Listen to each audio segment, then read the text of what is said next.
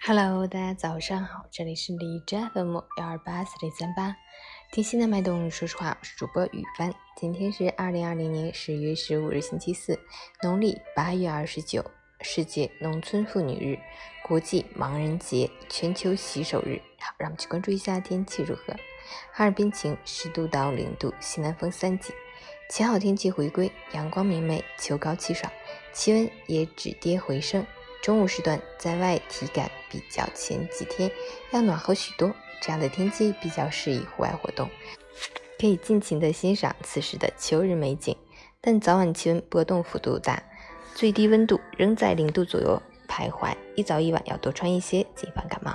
截止凌晨五时，海市的 AQI 指数为三十七，PM 二点五为十九，空气质量优。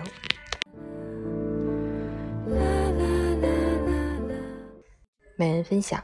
快节奏的生活让很多人都活在一个日夜颠倒、三餐不准、缺乏运动的世界里。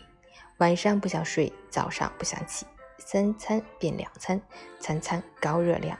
能躺着绝不坐着，能坐着绝不站着。长此以往，对自身的消耗是巨大的，不仅精神萎靡、无心工作，还会对身体造成难以挽回的伤害。你要明白，只有保持良好规律的作息，身体才能有一个好的状态。只有保持着充沛的精力，才能去追求更好的生活，把握住成功的机会。所以，为了你追求的事业、热爱的生活、深爱的家人，请一定要有规律的生活，加油！